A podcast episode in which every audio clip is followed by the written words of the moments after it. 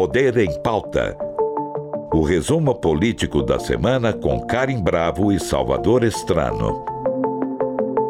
Bem-vindo ao Poder em Pauta, o seu resumo dos principais acontecimentos políticos da semana. Neste domingo, o Brasil completa três semanas dos ataques à Praça dos Três Poderes. De lá para cá, a invasão dominou a pauta nacional o Ministério Público segue investigando os milhares de golpistas que promoveram o quebra-quebra no Congresso, no Planalto e no Supremo Tribunal Federal. Do lado do Executivo, o ministro da Justiça e Segurança Pública, Flávio Dino, apresentou na quinta-feira um pacote antigolpe. São medidas que endurecem as punições contra crimes que buscam corroer a democracia. Nesse grupo de mudanças, há também a proposta de criação de uma Guarda Nacional Permanente, que seria responsável por garantir a segurança dos prédios públicos da capital Federal. Mas a notícia que de fato chamou a atenção de todo mundo nos últimos dias foi a tragédia Yanomami. Na maior reserva indígena do país, milhares passam fome, sofrem com doenças como malária e com a violência de invasores. Juristas renomados já tratam o caso como uma possível tentativa de genocídio. Entre os principais culpados está o avanço do garimpo ilegal, causado pela possível omissão ou até conivência do governo federal durante a gestão Jair Bolsonaro. É, e ainda sobre essa grave crise, Salvador, durante a semana, a agência Reuters destacou a seguinte frase: cenas de um campo de concentração, crianças de 4 anos com o peso de recém-nascidos. E agora o governo federal passou a enviar ajuda para dentro da reserva e tenta implementar um hospital de campanha na própria reserva indígena. E para tratar sobre todos esses assuntos, a gente recebe hoje Emerson Capaz, comentarista do Jornal da Cultura e presidente do Instituto Combustível Legal. Seja bem-vindo, Capaz. Tudo bem com você? Tudo bom, Karen? Prazer mais uma vez estar com vocês no Poder em Pauta. Agradeço o convite. Prazer estar com com essa grande discussão que a gente faz aqui nesse programa. Muito obrigado pelo convite mais uma vez. A gente que agradece, é uma honra recebê-lo aqui, capaz. Bom, sempre tem muito assunto, né? A gente faz um resumo da semana toda sexta-feira. Eu vou começar, capaz, falando com, com as viagens que Lula fez essa semana, né?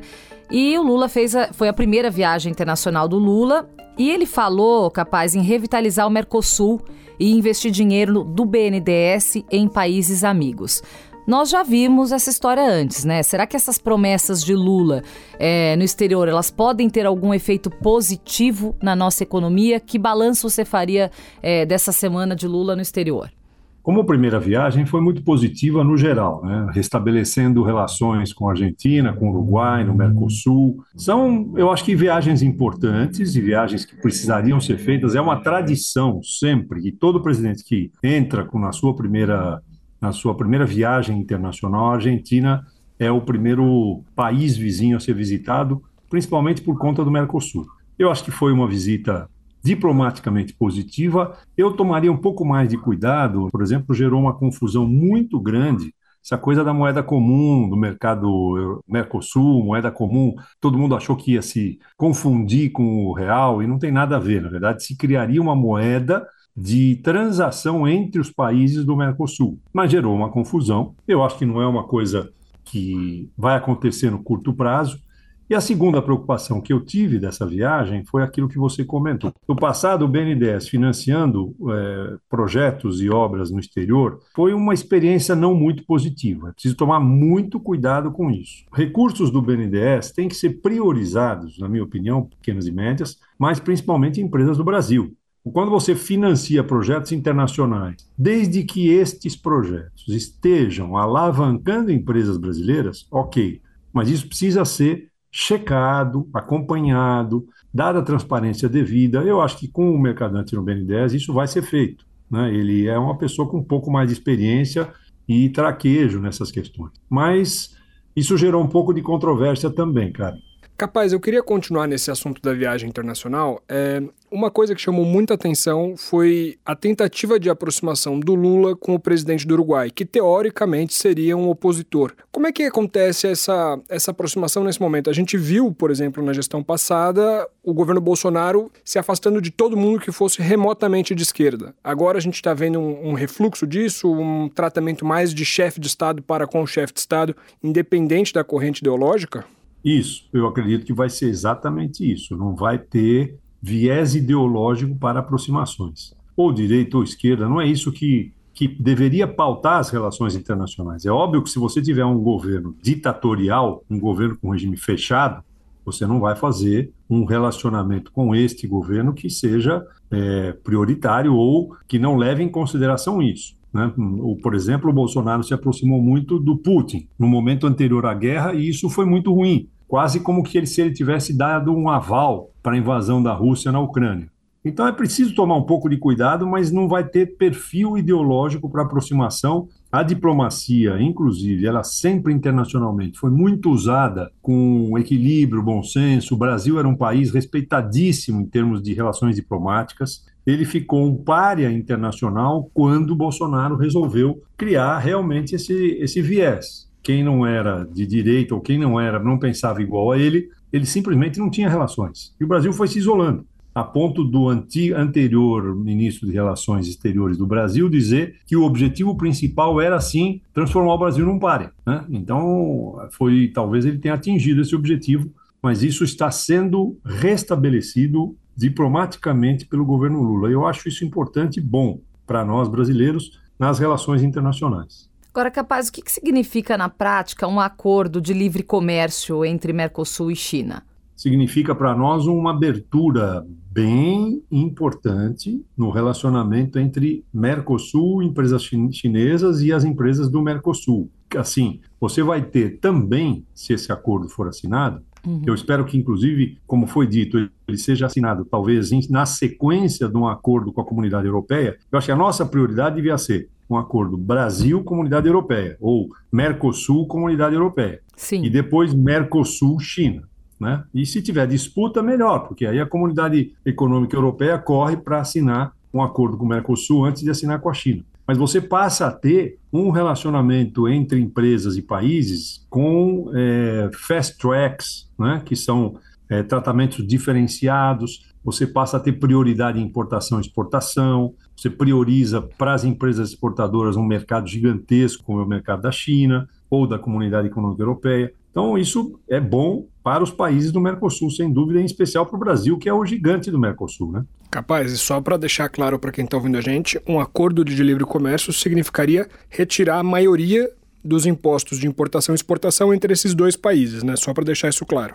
Isso, exatamente. Isso também aumenta a competitividade. É preciso que as empresas é, tenham competitividade, porque de fato você passa a ter um mercado mais competitivo.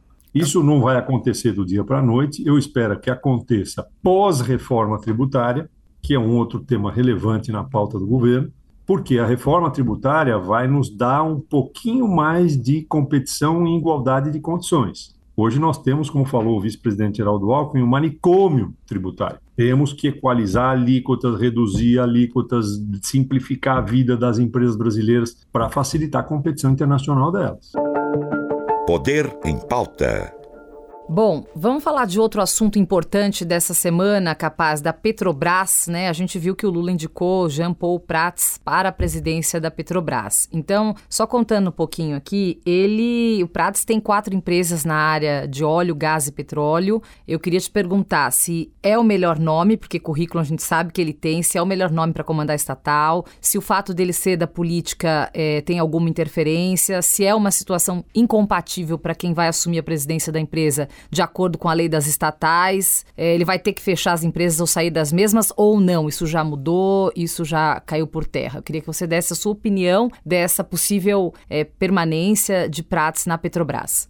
É, Karen, me parece que ele já se desligou faz um certo tempo das empresas, da gestão das empresas e, em alguns casos, até da sociedade. Ele, para poder passar no crivo do conselho da Petrobras, mesmo indicado pelo governo, ele precisava ter, obviamente, um, uma avaliação do Comitê de Compliance da Petrobras, isso foi feito, ele foi apresentado, o nome dele foi apresentado, foi feita uma avaliação interna, essa avaliação é, foi aprovada e por isso ele foi encaminhado ao Conselho e o Conselho aprovou o encaminhamento dele para a presidência. Então vamos lá. Primeiro, é alguém com muita experiência no setor. Sim. É alguém que realmente, ao longo de muitos anos, conhece bastante o setor de óleo e gás. Seja por ter operado, seja que a, também porque politicamente ele tem uma atuação muito importante no combate, por exemplo, vou dar um exemplo aqui para vocês, no combate à sonegação na área de combustíveis. ele encaminhou um substitutivo agora, em janeiro, antes de deixar o Senado, que é um substitutivo que, para o Instituto Combustível Legal, é muito importante, que é o 164-22, que trata de devedores contumazes. É uma lei que a gente está tentando aprovar no Congresso, ela ia cair é, fora porque tinha a, o fim da legislatura em dezembro. Ele caminhou um substitutivo para nós não perdermos a chance de termos a aprovação desse projeto agora na nova gestão do Congresso. Então ele, ele é uma pessoa assim que luta muito por essa questão de empresas sérias, éticas, competitividade em igualdade de condições, conhece o setor, é um nome, eu acho que vai ser uma gestão boa para a Petrobras nesse primeiro momento. Não vejo nada que o desabone, não. Que bom. Emerson, e né, no anúncio dele como presidente, a gente viu alguns destaques sobre o que deve ser a gestão dele. Tem lá uma fala sobre o investimento em novas fontes de energia renováveis, que isso é uma pressão muito grande que toda a comunidade internacional faz para os grandes produtores de petróleo. Há pouquíssimo tempo atrás, a gente viu a Petrobras falar que não investiria em fontes renováveis de energia porque ela pretenderia é, assumir a demanda que tivesse por petróleo mesmo daqui a 50, 60 anos. Eu queria que você falasse sobre essa mudança de rumo, porque é uma virada de 180, né? Importante, viu? Essa é uma mudança de postura que eu acho uma das mais relevantes, porque quando uma empresa de petróleo como a Petrobras diz como é o caso agora, inclusive criou uma diretoria de energia renovável, que talvez seja assumida pelo Tom Maskin, o que acontece? A Petrobras dando essa guinada, todas as outras empresas de petróleo, não só aqui, mas no mundo, passaram a ser não empresas de petróleo, mas empresas de energia. E a tendência será essa. Se a Petrobras não tomasse essa mudança, não tomasse essa atitude e mudasse a sua postura, ela ia ficar para trás. Você veja, a BR Vibra Energia fez isso, a Ipiranga está fazendo isso, Grupo Ipiranga Ultra, a, as outras empresas do, de petróleo estão caminhando nesta direção e essa é a tendência, porque a energia do futuro será uma energia renovável. A indústria do petróleo, você não dá num estalar de dedos, você se desfaz dela. É uma indústria complicadíssima, complexa, e nós ainda por muitos anos vamos ter carros alimentados por petróleo. Mas o carro do futuro, a indústria do futuro, vai prescindir do petróleo. Então as empresas estão já caminhando para essa guinada, comprando e inclusive investindo em eólicas, solares, hidráulicas, energias renováveis com muita força. A solar cresce 40% ao ano no Brasil, já ultrapassou a eólica, é a segunda fonte de energia. O Grupo Ipiranga fez acordo com várias empresas da área de energia solar. A Vibra Energia comprou 50% de uma empresa é, ZEG Energia, que é a empresa de geração de energia solar. Então, a Petrobras irá neste mesmo caminho e eu saldo isso como uma coisa extremamente importante. Mas você, eu volto a insistir, você não sai do petróleo de uma hora para outra. E ela está fazendo como um transatlântico, uma guinada gradual para começar a mostrar, criou uma diretoria específica de renovação energética, e esta será a, a tônica dela nessa gestão do Prats. Bom, já que a gente está falando de, de petróleo, vou pegar um outro gancho aqui, que hoje aconteceu, né, a reunião do presidente Lula com os 27 governadores. Então, Lula abriu a reunião hoje dizendo o seguinte, que o Brasil vai voltar à normalidade. E tem a questão, que é a questão, pega muito, né, os estados, que é a questão do ICMS dos combustíveis, teve toda aquela mudança no último governo. E aí eu, eu te pergunto, capaz, será que o Lula vai conseguir chegar a um acordo que agrade eh, os governadores, União eh, e Estado, eles vão conseguir conseguir se entender nessa questão? Olha, é importante que isso aconteça. Essa reunião, eu ainda não vi os detalhes, mas é uma, uma reunião que deixou claramente aberta uma mudança de postura do governo. Vai tomar as decisões chamando os governadores, pediu prioridade para cada governador que indicasse três eh, projetos prioritários na sua, no seu governo, seu estado. Isso vai ser levado em consideração pelo governo. E essa talvez seja uma das mudanças mais importantes, e eu vou dizer por quê para você. Porque quando o ICMS dos combustíveis equalizou as alíquotas no Brasil inteiro em 17% e 18%, e eram alíquotas díspares, né? Você tinha alíquota de 34%, você tinha alíquota de 25%, de 28%, 27%. O que, que acontecia? Uma enorme sonegação. Eu sei porque eu assumi esse instituto hoje que trata exatamente de sonegação e adulteração de combustível. E eram 14 bilhões de reais de sonegação por ano só em combustíveis. Em fraudes operacionais são mais 15 bilhões, são 29 bilhões de sonegação e fraudes. O que aconteceu com as alíquotas quando elas foram igualadas? Caiu a sonegação. Muito. As empresas, nós ainda estamos fazendo um levantamento com a Fundação Getúlio Vargas, mas as empresas nos disseram que diminuiu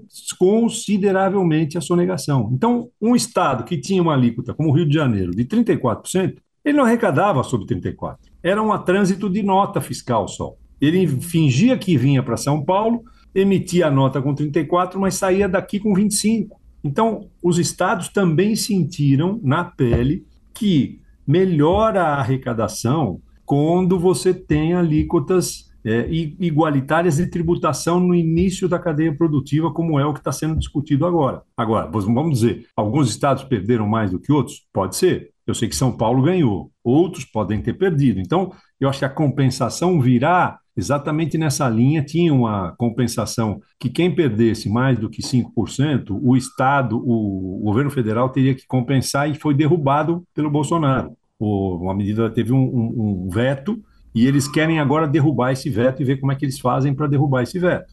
Então, o que, que acontece? Aí vai ter uma negociação governadores, Congresso e governo federal, e isso vai ser melhorado. Mas é importantíssimo esse passo inicial de tomar as decisões junto com os governos estaduais. Você está ouvindo Poder em Pauta o resumo político da semana. Capaz, agora eu queria falar um pouquinho também sobre a crise Yanomami. A reserva Yanomami a, a maior reserva indígena do país. Lá moram mais de 30 mil pessoas e eles estão sofrendo um ataque constante da invasão do garimpo legal. Isso tem levado a um aumento de casos de malária, de violência sexual contra mulheres e crianças, além de toda uma crise humanitária envolvendo a alimentação dessas pessoas. A principal suspeita é que isso tenha sido permitido pela omissão do governo federal durante a gestão Jair Bolsonaro. Eu queria que você analisasse o que aconteceu para que a gente chegasse a essa situação tão extrema. Olha, foi uma vergonha isso, uma tristeza termos que presenciar essas cenas horríveis, é, cenas típicas de campos de concentração. A gente nem gosta de lembrar disso, mas é uma coisa assim muito trágica. Mais um mau exemplo do Brasil para o mundo, principalmente na questão ambiental, terras indígenas. Uma tristeza que, na verdade, só chegou nesse ponto que houve uma omissão total do governo federal. O governo federal não podia ter aberto mão do que acabou fazendo em relação à invasão de terras indígenas por garimpeiros. A gente acompanhou isso no Jornal da Cultura mesmo várias vezes, foi citada essa abertura de porteira que aconteceu e quase um sinal verde dizendo: olha, podem ir que nós vamos fazer vista grossa. E nós estamos vendo o resultado disso. Uma pena. Realmente é bom que o governo tenha ido até lá, o presidente tenha ido pessoalmente, o Ministério da Saúde está envolvido com isso, tomando todas as decisões, montou postos altos, postos é, do SUS e, e, do próprio Ministério lá para tentar recuperar. Nós já tivemos uma morte, inclusive, lá. E eu espero que a justiça apure isso e condene todos os envolvidos em toda a cadeia de poder, porque de fato aí você tem uma cadeia de poder que foi é, conivente com esse processo. É o mínimo que a gente pode dizer. Agora, capaz, quem que precisa é, ser convencido que de fato houve crimes? É, a gente está usando, muitas pessoas usam o termo genocídio. Será que a PGR ela vai funcionar nesse caso e punir quem precisa ser punido? Ou isso vai ser decidido no Tribunal Penal Internacional? É, caso é, Bolsonaro seja responsabilizado, só ele vai ser responsabilizado? O que pode acontecer com o ex-presidente? O que, que a gente pode imaginar do desfecho dessa, dessa tragédia humanitária?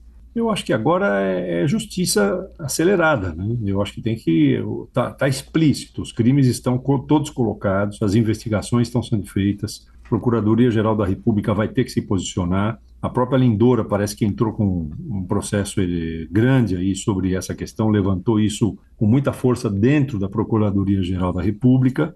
Pode ser que, além desse julgamento, seja também um julgamento internacional na, em Haia por conta de genocídio tudo isso vai ser apurado e penalizado. Eu acho que não tem mais necessidade de fazer é, alguns outros tipos de levantamento. Está tudo explícito. Infelizmente, para nossa visão, tudo muito explícito, muito claro de quanto se teve de conivência. E aí, é, Karen, eu acho que assim, a punição vai na cadeia toda de poder, porque não é só o presidente, teve uma cadeia de poder aí, de ministérios, de envolvimento de justiça, de anuência nesse processo, e aí tem que classificar realmente quem que estava é, nessa cadeia toda, quem tomou decisões, quem foi anuente com isso, quem foi é, evidentemente será punido, né? quem teve envolvimento tem que ser punido, e agora a justiça vai se fazer, sem dúvida nenhuma.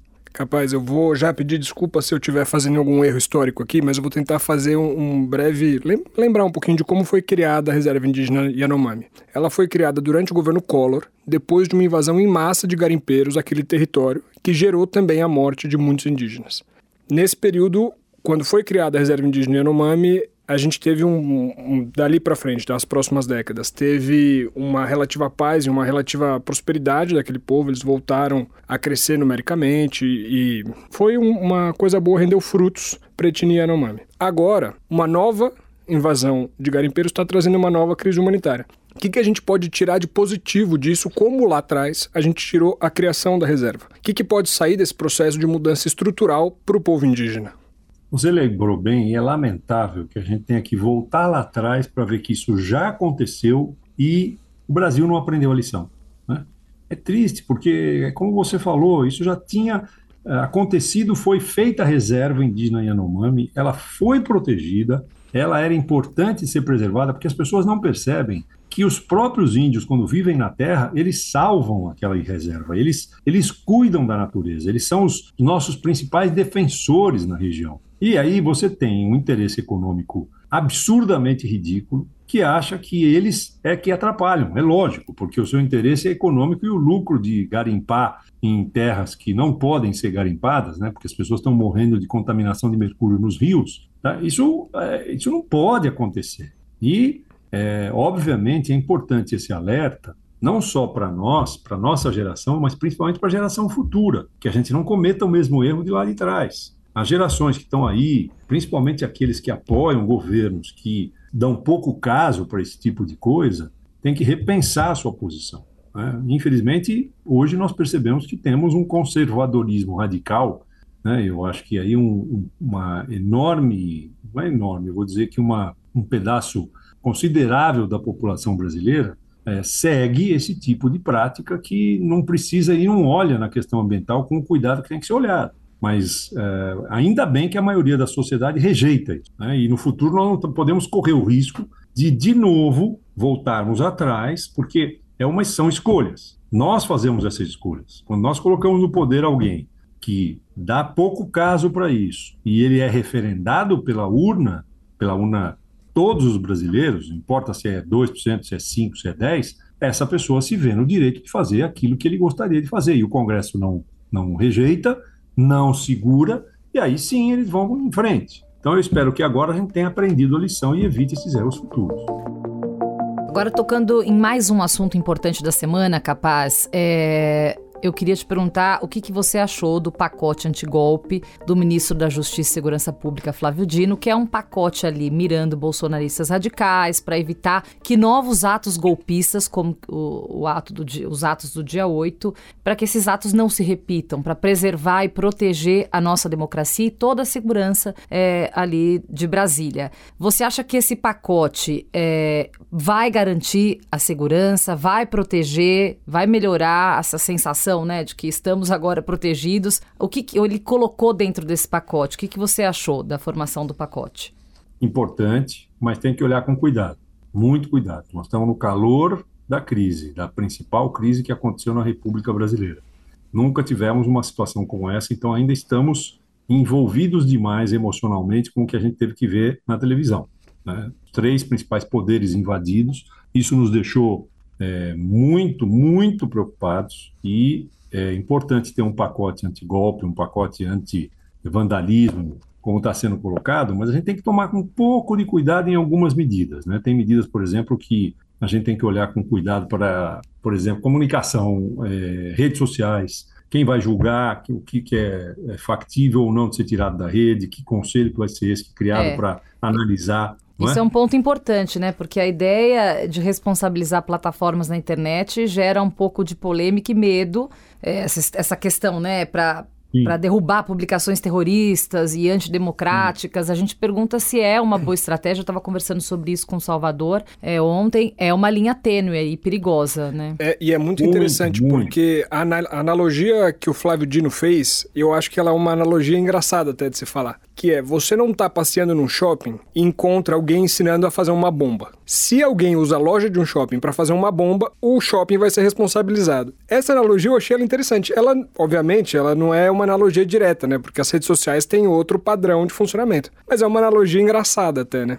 Não, então, é, é, importante que você tenha na internet uma sensação de que a internet não é a terra de ninguém. Claro que a gente tinha aqui uma coisa assim: pode fazer o que quiser na internet, ninguém vai me segurar. E aí eu começo a vender, exatamente como falou o ministro Flávio Dino, começo a vender que eu sei fazer bomba, que eu vou derrubar o poder, eu quero um AI-5, eu quero, eh, de novo, retomada do, do poder do exército, do golpe militar, e vai ganhando seguidores. Então, eu acho que tem que ter realmente uma limitação para que não seja terra de ninguém. Agora, como será feito e o cuidado que nós temos que ter para que este controle, porque nós temos um governo de passagem sempre, entram outros, entram outras pessoas. Então, como é que isso, ao longo dos próximos anos, será administrado, que é importante a gente ver, porque, como eu disse, nós estamos no calor de um momento terrível para a República, então é preciso tentar distanciar um pouco desse momento e ver se, por exemplo, redes sociais, as grandes, eh, as grandes empresas de mídia social conseguem ter um controle, um autocontrole? Não conseguem? Cria-se um comitê para, vamos dizer, analisar e, e, forçar que eles tenham um autocontrole. Eu acho que isso é importante porque, de fato, o que vai acontecer é que essas, essas redes vão também aumentar a responsabilidade delas nesse processo. A história do shopping que você falou, Salvador, é essa. Né? O shopping vai começar a olhar com cuidado, as redes sociais vão começar a olhar com cuidado. Quem entra, quem faz, limita, corta, tira né? suspende a divulgação, suspende o, o, canal daquela pessoa. E eu acho que essa, essa é a visão importante desse momento. Como vai ser feito? Vamos olhar com bastante critério e cuidado. Agora, é engraçado que a gente já vê uma queda de braço entre algumas plataformas e a justiça brasileira. Recentemente, o Telegram afirmou que não ia aceitar uma decisão judicial do Supremo Tribunal Federal e que manteria o perfil do deputado eleito Nicolas Ferreira, apesar de ter uma decisão do ministro Alexandre de Moraes mandando suspender aquele perfil. É, é possível pensar em uma empresa privada af afirmando que não vai responder a uma decisão do Supremo Tribunal Federal do Brasil? Não, um erro. Não pode, não pode dizer eu não vou respeitar. Né? Já no passado disseram isso e acabaram indo para a cadeia alguns, né? Decisão é. judicial você cumpre ou entra com recurso, usa a justiça para recorrer. Você pode recorrer, mas dizer que não vai cumprir é muito, muito perigoso. Eu acho que aí ela ultrapassou uma linha tênue de processo judicial em que você, ao questionar uma decisão do Supremo, você acaba dando razão ao Supremo de que não conseguem ter um controle próprio às próprias redes. Né? Elas precisavam nos ajudar nisso e elas estão, é, em alguns casos, especificamente esse que você falou, elas estão nos atrapalhando, elas estão indo além do limite, né? em especial com perfis que são logicamente perfis é, é, radicais, radicais e extremistas. Né? Então, eu acho que isso tem que ser analisado com cuidado pela Telegram. Só para a gente encerrar, porque o nosso tempo ainda a gente tem mais um minutinho, capaz, é, para falar dessa dos bastidores aí dessa semana da eleição, né, para presidência da Câmara e presidência do Senado. Então nós vimos uma, algo que gerou bastante polêmica é, do Lira, que deu esse reajuste de mais de 100% no auxílio moradia dos deputados às vésperas da eleição para a presidência da Câmara. É, é, é apenas a, a velha estratégia política para se reeleger, porque assim, por mais que a gente saiba que é e que isso acontece, que a gente já está acostumado, o país já está acostumado com esse modus operandi, né, que acontece sempre no Congresso, a população não engole muito isso, né, capaz? Pois é, Karen, é a velha, a velha prática, ele já está praticamente dentro da, da visão e análise do Congresso, ele estava eleito.